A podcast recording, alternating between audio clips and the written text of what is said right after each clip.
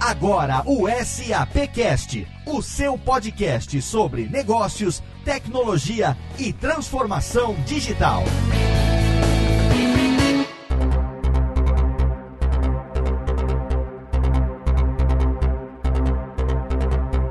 Do SAPcast, seja muito bem-vindo. Eu sou Léo Lopes e é com orgulho que recebo você aqui em mais uma edição do SAPcast, o podcast da SAP Brasil. Nosso encontro quinzenal para falar, você sabe, de negócios, tecnologia e transformação digital. Você que está me ouvindo agora já ouviu falar em design thinking? Você sabe o que é co-inovação? Pois então, no episódio de hoje, a gente aqui vai explicar, ou melhor, a gente vai tentar explicar esses e outros temas sobre como chegar nesse futuro que a gente vem falando ao longo dessas três temporadas de E para falar sobre inovação, a gente traz lá da época do Renascimento o nosso querido Leonardo, SAP Leonardo, que para você que está chegando é o portfólio das novas tecnologias disruptivas da SAP. A gente já falou muito e vai continuar falando muito, é claro, de SAP Leonardo aqui no SAPcast. E é muito importante a gente lembrar que novas tecnologias como machine learning, que é o aprendizado das máquinas, blockchain e inteligência artificial ainda parecem ser meio nebulosas, difíceis de entender,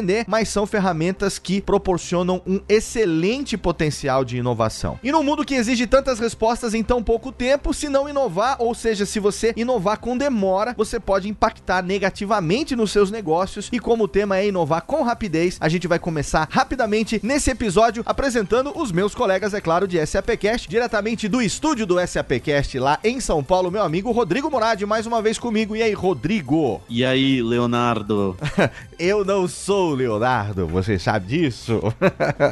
Tudo bom, Léo? Tudo bem, cara. Eu sou Leandro, você sabe, né? O único Léo cujo nome não é Leonardo, né? Exato. É. Não me pergunte a história desse apelido, um dia eu conto com calma.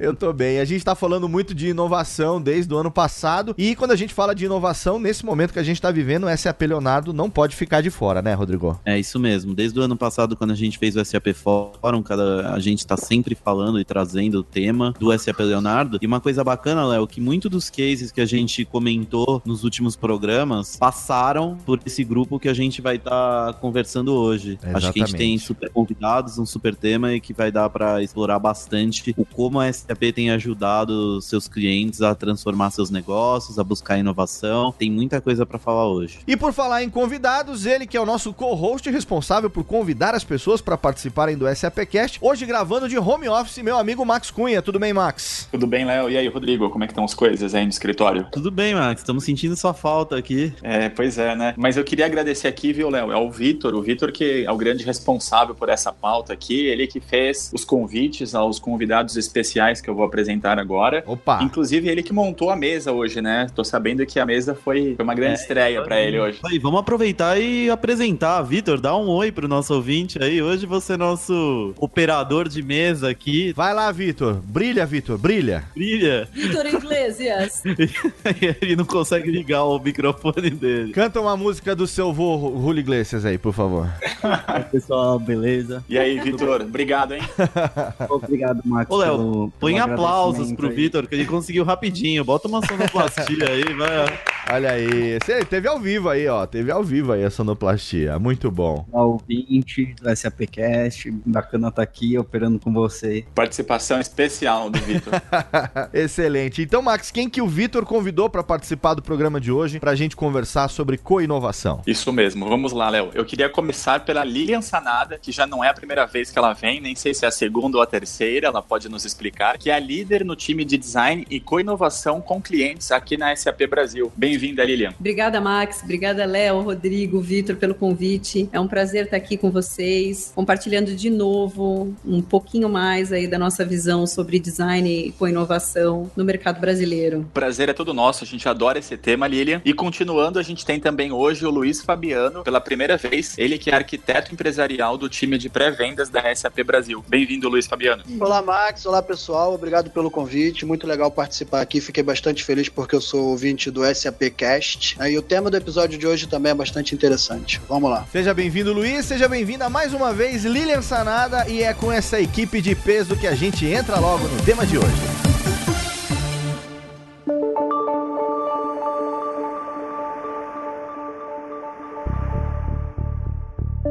Sei se vocês viram, eu acompanhei com bastante curiosidade. Eu fiquei, digamos, perplexo, como diria um ex-professor meu. Eu fiquei perplexo quando eu vi o que faz a nova assistente pessoal do Google, né? Uma inovação assim fantástica. Ligar um cabeleireiro, por exemplo, foi o, o que eles mostraram lá. Falar com a atendente, marcar um horário, raciocinar, né? Sugerir horários baseados na sua agenda, se não tiver aquele horário que você pediu. E aí marca no teu celular, já te avisa, como se fosse uma assistente pessoal, uma secretária física mesmo, uma pessoa ali te ajudando. É, é uma realidade que o dia que isso estiver realmente acontecendo na nossa mão, a gente viu na demonstração, mas quando isso realmente estiver ativo ali, né, funcional no nosso dia a dia, tem tudo para ser revolucionário. Então eu quero a partir daí então saber de vocês como é que vocês veem a nossa relação pessoal com essas novas tecnologias. É, realmente, Léo, eu acho que a gente está num momento único e muito especial da tecnologia, né? Então, chegando cada vez mais perto da singularidade, que é aquele momento em que a inteligência artificial ela vai superar a inteligência humana. E é tão engraçado quando a gente vê que é, hoje em dia a gente não fala mais é, quando seria possível ir até Marte, chegar em Marte, mas por quanto tempo a gente deveria habitar Marte para entender o que aconteceu por lá, se já teve uma população como a nossa, se não, as similaridades e as diferenças em relação a Marte e, e o planeta Terra. E eu não sei se vocês viram, mas um, um pesquisador de Cambridge constatou que os humanos envelhecem de sete maneiras diferentes e todas elas já podem ser evitadas. E quando você não quiser, por algum motivo, evitar o envelhecimento, né? Você pode então lançar mão e substituir um órgão vital do teu corpo, né? Por órgãos que já estão sendo hoje testados no mercado. Então, hoje a gente está num momento único em que não é mais a tecnologia que determina é, se a gente vai inovar ou não, mas não muito mais a, a nossa atitude, né, de se jogar e se lançar em novos horizontes, porque a tecnologia está aí para tudo. Muito interessante você comentar isso, né, Léo? Essa situação do assistente pessoal do Google, né? A ideia de um assistente pessoal já é uma coisa antiga, já é uma expectativa antiga, né? A gente tem os famosos aí, o Jarvis, que é o assistente do Homem de Ferro, o Kit, que é o assistente do Knight Rider, né? O Super Máquina aqui no Brasil. Sim. E é interessante ver essas tendências futurísticas, né? Hoje em dia você vê que existe um sistema inteligente, um RP inteligente. Eu vou, ô, ô, ô, Luiz, eu vou mais longe, viu? Eu vou lembrar do cursor, que era o assistente pessoal do Automan. Só os velhos vão lembrar dele. Essa eu não lembro. Olha aí, acabei de entregar a idade de maneira explícita agora. É, não, essa eu não lembro, não. Eu lembro, achava que o Knight Rider ia entregar a minha idade, perdi. São contemporâneos, tamo junto. é realmente interessante você ver que hoje em dia você tem um RP inteligente que é capaz de usar esse tipo de tecnologia e que as empresas têm essa tecnologia disponível. Não é mais uma possibilidade se talvez fosse possível, não. É uma realidade e a ideia agora é descobrir como fazer isso e aplicar na sua empresa. Né? É, e a gente falou desse exemplo da inteligência artificial, que é o que está acontecendo com esse assistente pessoal do Google, né? Mas a gente tem várias tecnologias que a gente tá ouvindo falar cada vez mais e eu gostaria de entender um pouco melhor, até mesmo pro ouvinte é, do SAPcast, né? Como diz Emílio Surita, pro afegão médio que não tá no meio dessa coisa toda de tecnologia, de terminologia dessas novas tecnologias disruptivas, eu queria entender um pouquinho melhor a respeito. Então, junto com a inteligência artificial, a gente tem machine learning, a gente tem o famigerado blockchain, que para muita gente também é um grande mistério, até porque é, se relaciona com a questão de criptomoedas e tudo mais. Luiz, como que essas tecnologias todas, elas se relacionam? Como é que a gente pode entender? Porque, de certa forma, uma acaba influenciando no desenvolvimento da outra e elas acabam conversando entre si e sendo fundamentais para que sistemas conjuntos possam ser desenvolvidos. Então, como é que você aí no seu dia a dia vê e, e pode explicar esse desenvolvimento para o nosso ouvinte dentro desse contexto? É bem interessante essa pergunta, né, Léo? Porque a gente está falando de uma plataforma, né? Na verdade, a gente não está falando de tecnologias avulsas que uma empresa teria que encontrar uma forma de utilizar ela e aplicar na realidade, né? Certo. Eu posso dizer para você o seguinte, né, que a SAP ela já faz uso dessas tecnologias, várias soluções da SAP já contam com machine machine learning. Tem um caso muito legal onde é, o sistema, quando um usuário está executando as ações do dia a dia, como por exemplo, aprovar pagamentos, né? Pagar o fornecedor da empresa. O sistema vai aprendendo qual é a forma de tratamento que é dada para cada caso e aí ele começa a sugerir as soluções para o usuário. E aí libera o usuário para se preocupar com o que é problema, com aquilo que ele precisa tratar como exceção. Acelera muito o dia a dia dele, né? É, blockchain também faz parte do, da plataforma da SAP. A gente já teve em outros episódios do SAPcast o tema abordado. Sim. Foi muito bem explicado pelo Jair, meu colega de equipe aqui na SAP,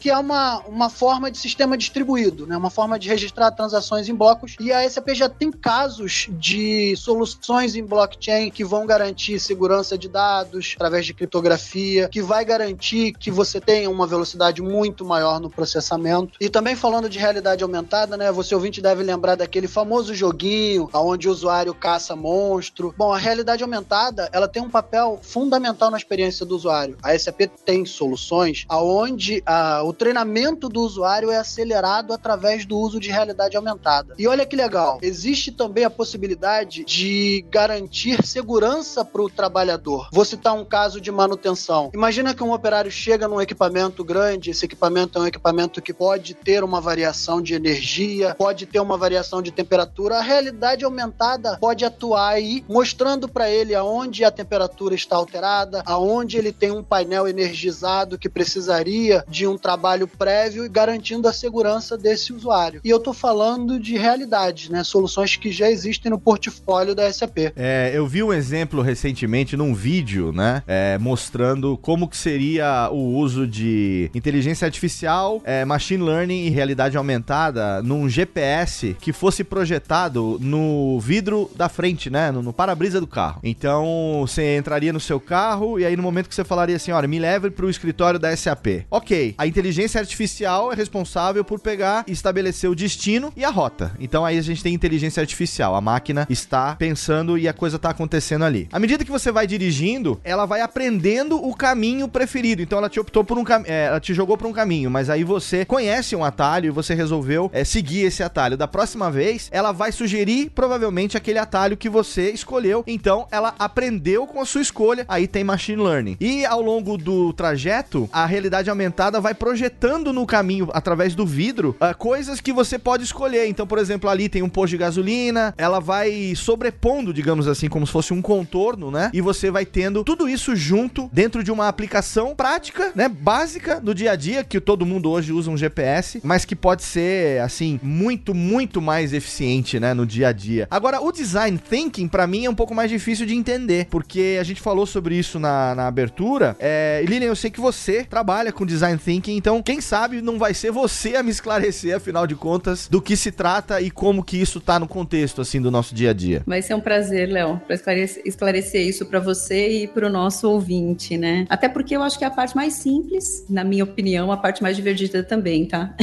Mas quando a gente começa a se deparar com cenários como esse, em que hoje estamos todos conectados o tempo inteiro, então tem uma série de sensores, uma série de é, dispositivos captando dados, nós não somos capazes, o ser humano já não é capaz de considerar toda essa informação que a gente sai gerando por aí, todo esse dado, todo esse footprint que a gente vai gerando por aí, não é capaz de organizar tudo isso e tomar decisões. É aí que vem então a inteligência artificial para tirar vantagem desse terreno super fértil de dados e transformar tudo isso em informação. E quando a gente começa a, a pensar nessas tecnologias digitais como o blockchain, o machine learning e tudo mais, dentro dos processos de negócio, ou tem, dentro das nossas jornadas, no nosso dia a dia, na nossa vida, as combinações elas são quase infinitas. Então, por exemplo, eu posso dar um exemplo de dois casos que a gente desenvolveu no ano passado. Luiz estava comigo nessa, em um deles, usamos o reconhecimento de imagem para uma mineradora é, facilitar e agilizar o processo de requisição de compra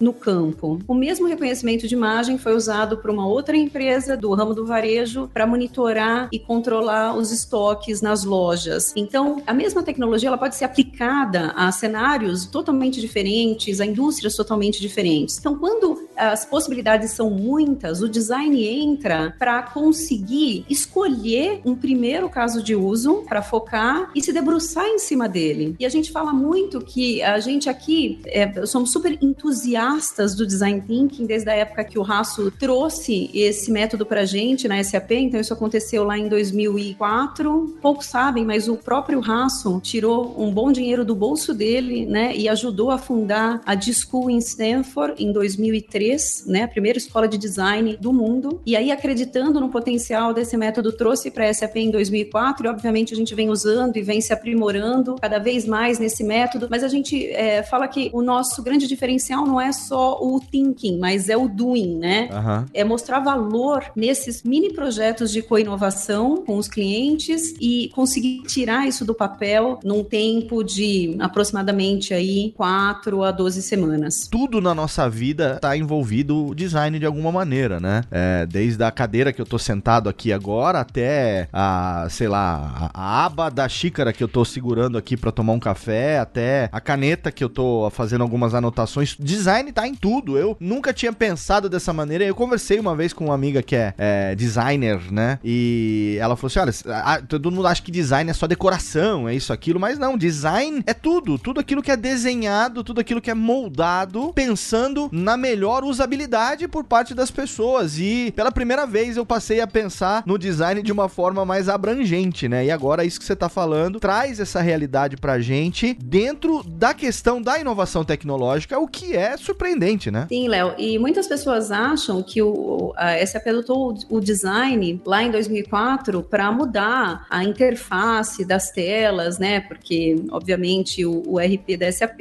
foi desenvolvido, começou a ser desenvolvido lá nos anos 70, né? Uhum. Então tem muitas, muitas telas que foram desenvolvidas com uma interface que seguiam outros padrões, né? Elas estavam muito mais focadas em ter o maior número de funcionalidades possíveis do que ter um acesso agradável pela pessoa que estaria manipulando Sim. aquela tela. Então muitas pessoas acham que a SAP usou e adotou o design para a questão de melhorar a usabilidade das telas. E no final do dia a gente adotou também para isso, mas principalmente para repensar e reformular a estratégia da companhia como um todo. Uhum. Porque a partir daí foi que a gente começou a desenvolver soluções como o SAP HANA, o SAP Cloud Platform, Leonardo e tudo mais, com uma outra visão. E o Design Thinking, ele traz muito isso, ele traz essa aplicação do design para o mundo de negócios. E no nosso caso, de negócios e de tecnologia, que é a beleza total do negócio, né? Então, quando o Raço olhou isso lá atrás, é, pela primeira vez na capa da Business Week, é, ele não achou um, um método totalmente revolucionário. No final das contas, lembrou exatamente o que ele fazia lá nos anos 70, quando ele, Raço Plattner, ia até o cliente, conversava com o cliente, entendia o que o cliente precisava e, junto com o cliente, gerava uma solução e codificava. Ele codificava lá mesmo e, no final do dia, chamava o cliente para vir para a sala e avaliar o que ele tinha feito, para checar se ele estava no caminho certo ou não. Então, quando lá em 2004, né, 30 anos depois da fundação da SAP, ele olhou esse método e falou: Poxa, eu acho que a gente cresceu bastante, eu acho que a gente perdeu alguns valores é, muito importantes do nosso DNA. Esse método vai ajudar a SAP como um todo a repensar na importância do criar com o cliente e, mais do que isso, preparar o próprio cliente para a inovação, porque é um cenário onde a gente tem que é, testar e colocar em prática novas possibilidades de negócio e de processos num tempo muito curto. Então a gente tem que ser super ágil. Como a Lilian falou, né? Eu já tive a oportunidade de trabalhar em casos que a Lilian liderou e a percepção de todos é sempre muito positiva, porque esse método é muito forte, é um método comprovado. E aí você imaginar uma empresa gigantesca com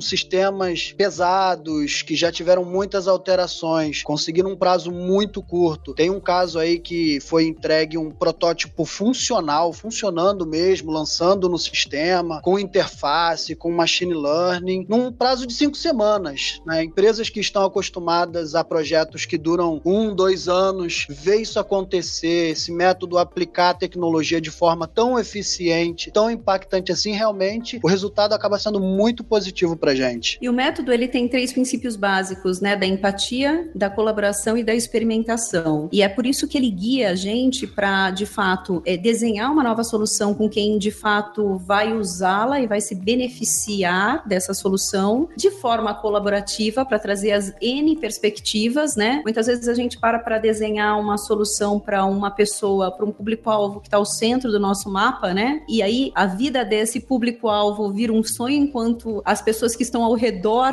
começam a viver um pesadelo. Então, esse senso de colaboração, ele é muito importante e mais do que isso também a experimentação. Então, é o, o fazer projetos piloto, fazer provas de conceito, testar rapidamente, com custo baixo, num tempo curto, para ir depois expandir. E a gente acredita que a fórmula da inovação nada mais é do que é, criatividade multiplicado pela execução. Então, por isso que a gente fala muito do thinking e brinca também, fala que a gente faz não só o thinking, mas o doing, né? Uhum. É, imediatamente depois do design da solução, já colocar em prática, usando até outros métodos que complementam o design thinking. Então, métodos ágeis, como Scrum, enfim, né, Agile e tudo mais, e também muita fé que tudo vai dar certo. São três ingredientes principais, vamos dizer assim, né? Design thinking e doing, Agile e fé.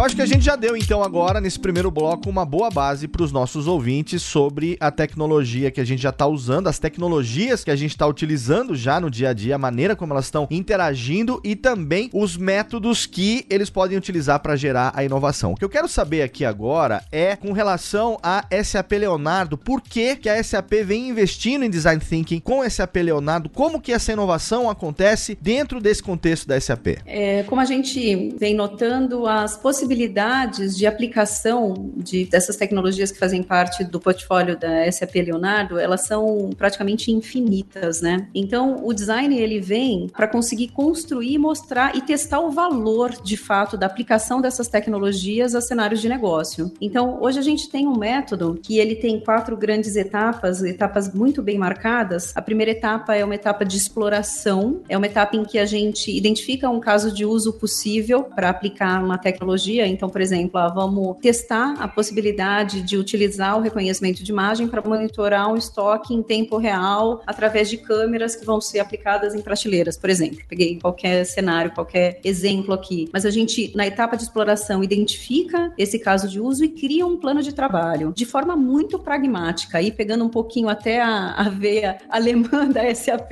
né? Então, nesse plano de trabalho, legal, esse é o caso de uso. Quais são os entregáveis que a gente espera para esse estudo? Quais são os critérios critérios de sucesso que poderiam dizer se esse estudo deu certo ou não e eventualmente até ajudar a gente a conseguir funding para esse projeto. E a partir do momento que a gente, quem são os executivos engajados, quem são as áreas de negócio, porque o, método de design, o design thinking, ele não tem como ser feito somente pela SAP. Na verdade, dentro desse contexto, a SAP é uma grande facilitadora, mas quem faz mesmo é o cliente, quem faz mesmo é aquele cara que vai usar essa solução no dia a dia. Então, a partir do momento que a gente fez um plano de trabalho, a gente se envereda para uma etapa de exploração e descoberta, onde a gente vai para a rua, a gente faz pesquisas, a gente coleta dados, a gente fala com pessoas de todos os tipos, a gente toma café com o pessoal, a gente vai para o hospital, a gente vai para casa de consultora de beleza, a gente vai para onde tem que ir, entendeu? Para coletar os dados e mapear a situação atual, para então estarmos preparados para entrar numa sala e fazer um grande workshop de design design e desenhar uma solução é, em papel e caneta, uma solução pode atender a todos os nossos objetivos, né? Então, isso acontece na etapa de design, que é a, é terceira etapa, para na, na etapa final de entrega, a gente ser capaz de colocar aí a tecnologia, começar a codificar, entregar uma prova de conceito, entregar um, pro, um projeto piloto para o cliente poder, de fato, experimentar essa nova tecnologia no cenário dele. É, ao estabelecer o SAP Leonardo como plataforma de inovação, né, junto com o método de design thinking, traz-se para as empresas a combinação perfeita de ferramentas de inovação, combinando IoT, blockchain, toda essa tecnologia que está disponível no SAP Leonardo, com um método forte. Porque na hora de você implementar uma solução inovadora, é preciso ter agilidade, é preciso que a plataforma seja uma plataforma forte, ela precisa ser integrada e falar com os outros sistemas da empresa e ela precisa abrir todas essas possibilidades para que tudo aquilo que foi sonhado e que foi desenhado nesse engajamento se torne realidade e o time de especialistas da SAP é capaz de entregar esses cases. Por isso temos tantos cases de sucesso. Legal. É Lilian e Luiz Fabiano, só uma pergunta. A gente tem visto muitas vezes aí o prefixo co na frente de co-inovar, co-criar, collab, etc. Por que que a gente está falando que realmente a co-inovação é o futuro dos negócios? O que vocês enxergam de diferente que antes não existia? Acho que a gente está vivendo aqui na, na era da economia da colaboração, então é por isso que a gente vê tanto o co na frente, o coworking, o co-inovação e, e tudo mais. A grande sacada aí é a gente conseguir acelerar cada vez mais a adoção de novas tecnologias no mercado. Então, a partir do momento que a gente co-cria com o nosso cliente ou co-cria com o nosso parceiro e a gente tem a possibilidade de escalar de forma grandiosa o volume de novas funcionalidades, de novas soluções que entram para o mercado. Neste mundo de co-criação, de co-inovação, é tudo, é tudo muito incerto num, num primeiro momento, né? É complicado para empresas que têm um mindset muito fixo mudar totalmente para um mindset flexível e se aventurar colocar sacos e sacos de dinheiro para investir em tecnologias que elas ainda nem sabem se vão trazer algum resultado para o negócio ou não. Então, de uma forma geral, nós fomos criados para repetir coisas. Se vocês começarem a pensar na nossa educação, em como nós somos é, criados em casa, nas escolas e tudo mais, vocês vão ver que a própria economia de escala que as empresas hoje atuam, grande parte das empresas, né, com exceção de poucas startups que estão chegando por aí agora, né, mas se, se a gente for pensar num, num, num range maior de tempo, né, num, num tempo histórico aí muito maior, todo mundo foi preparado para repetir aquilo que deu certo. E menos preparado ou nada preparado para se lançar coisas novas. Então, essa questão da cor também, ela ajuda nessa sociedade, né, nessa parceria do tipo, olha, você tem o que aí disponível para testar essa nova solução? Ah, eu tenho aqui o meu time. E você? Ah, eu tenho aqui um, um pouquinho, um, um, budget assim, pequenininho aqui que eu poderia aplicar. Ah, o que, que você tem aqui? Ah, eu tenho os programadores, eu tenho um time de design, eu tenho... Enfim, e essa junção entre técnicos, designers,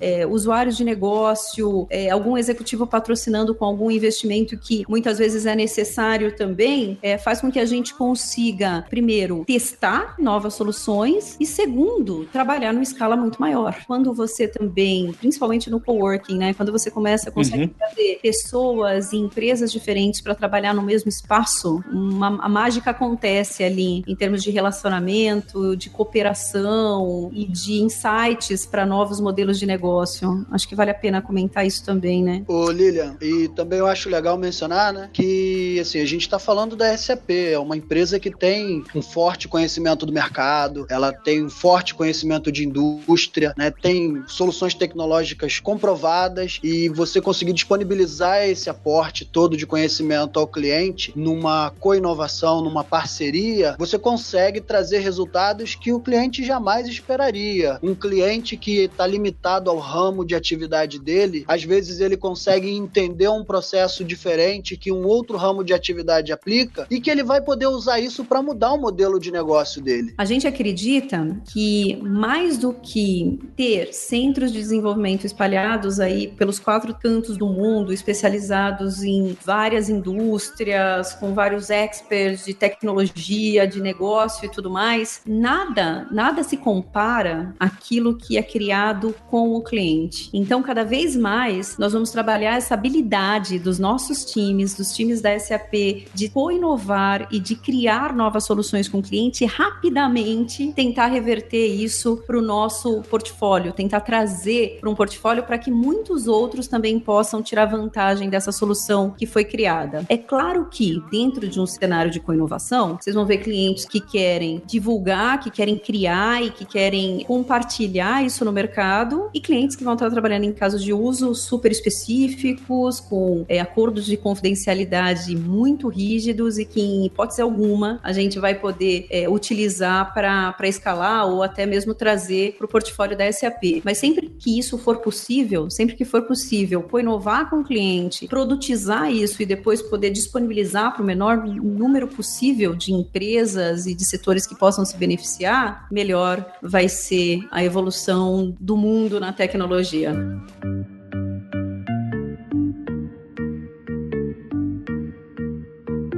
A gente sabe de muitas empresas de diferentes indústrias que estão inovando e, obviamente, por isso estão se destacando, mas a gente sabe também que muitas empresas ainda estão muito atrás nesse sentido. Então, eu queria que vocês aqui, Lilian e Luiz, a gente que já parte aqui para a conclusão desse nosso episódio, queria que vocês compartilhassem um pouco com o nosso ouvinte as suas observações, a visão de mercado com relação a essas empresas exatamente que planejam adotar a tecnologia para transformar os seus negócios negócios que querem começar ainda nessa jornada e que ainda por alguma razão, digamos, estejam um pouco atrasadas nesse sentido. Como arquiteto empresarial, né, acabo observando bastante como é que está a situação tecnológica das empresas, né? Teve uma comparação que foi feita um tempo atrás, que foi bastante interessante, onde nós mostramos numa tela para um cliente nosso aquele antigo telefone de aquele telefone celular que era o tijolão grandão e do lado dele o iPhone, né? E havia aí uma distância de 10 anos. E aí a gente dizia assim: olha, no momento que esse telefone aqui foi lançado, havia necessidade de você ter um smartphone? Não havia necessidade de ter um smartphone. Mas havia ali uma capacidade tecnológica que tinha a possibilidade de tirar limites do usuário, né? A gente não tinha ideia de que no futuro você teria câmera fotográfica, mídia social, o antigo Walkman, né? Que agora são os players de music, tudo num único dispositivo. E também um telefone celular portátil que você pudesse levar e isso mais tarde virasse para algumas pessoas como um computador pessoal. E aí naquele momento ficou bem claro, é realmente faz sentido. E aí eu ressaltei a seguinte informação: olha, a sua tecnologia que você aplica hoje no seu negócio, no dia a dia da sua empresa, ela é da data desse telefone aqui, esse telefone que já não existe mais, esse tijolão. Por mais que você esteja todo o seu parque tecnológico funcionando, dando suporte para a área de processo, toda essa tecnologia que vai vai trazer uma capacidade extra, que vai aumentar a flexibilidade, a velocidade, que vai te ajudar a mudar o modelo de negócio, não está disponível para você. Né? Então você precisa mudar, você precisa ir para frente. E várias pessoas estão pensando nisso, várias empresas estão aplicando isso. Como você se sentiria de usar um telefone tijolão desse ao lado de alguém que está usando um smartphone cheio dessas capacidades? Né? Se você fizer um paralelo, deveria ser a mesma percepção, né? Uma empresa que usa um sistema antigo e não está se preocupando com com inovação, ela deve se sentir assim perto de uma empresa que já aplica machine learning, que já tem inteligência artificial, que já tem várias soluções aumentando a produtividade e trazendo modelos novos de negócio para as empresas. Complementando, Luiz, eu acho que se a gente olhar um pouquinho para o passado, é, é, fácil notar que as grandes inovações que foram colocadas no mercado, os grandes, os grandes momentos de disrupção foram geradas por pessoas que eram vistas como loucas, né? E eu acho que o, o grande desafio que a gente está enfrentando no dia de hoje, ele não está relacionado à tecnologia, ele não está relacionado a métodos, porque a gente tem métodos muito bons para trabalhar, mas ele está relacionado a mudanças culturais. Então,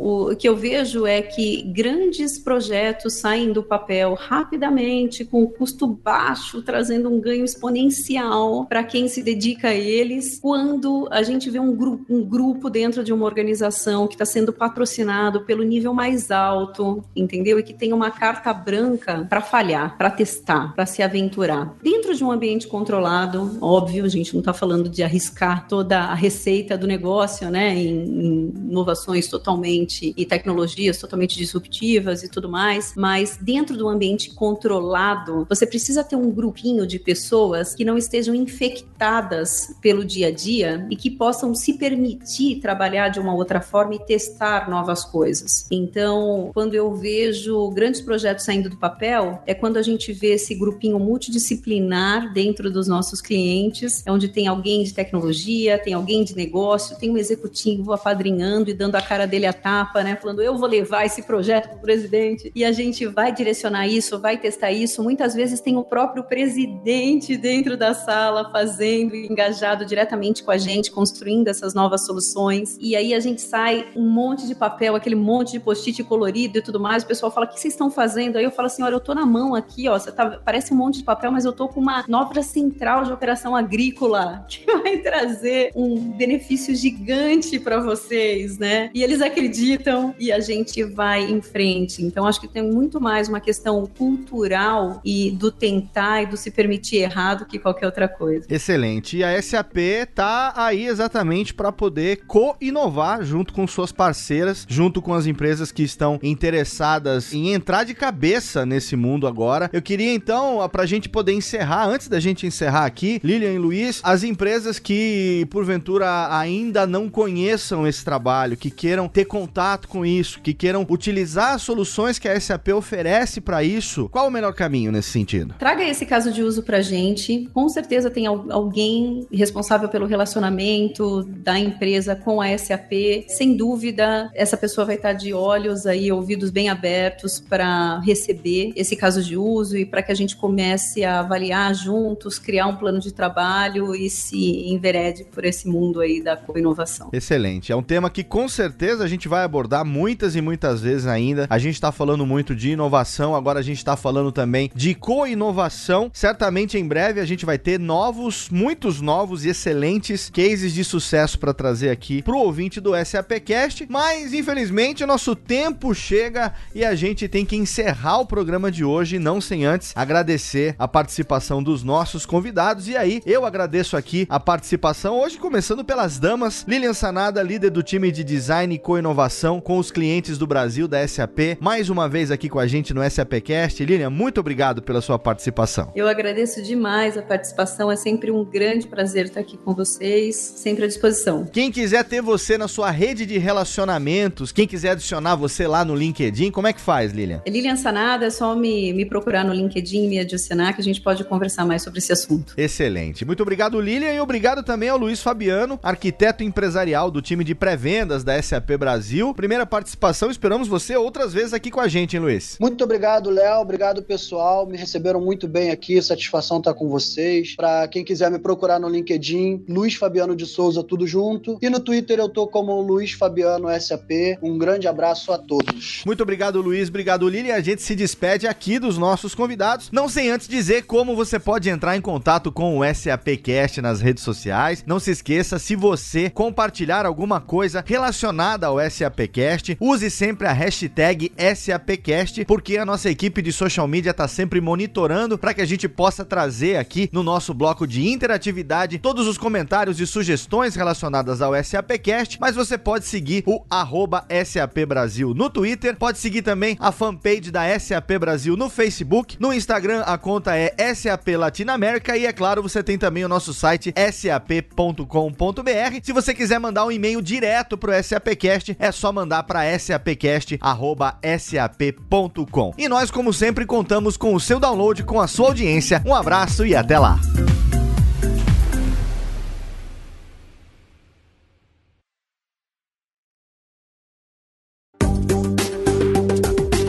Para mais conteúdo SAP, acesse sap.com.br.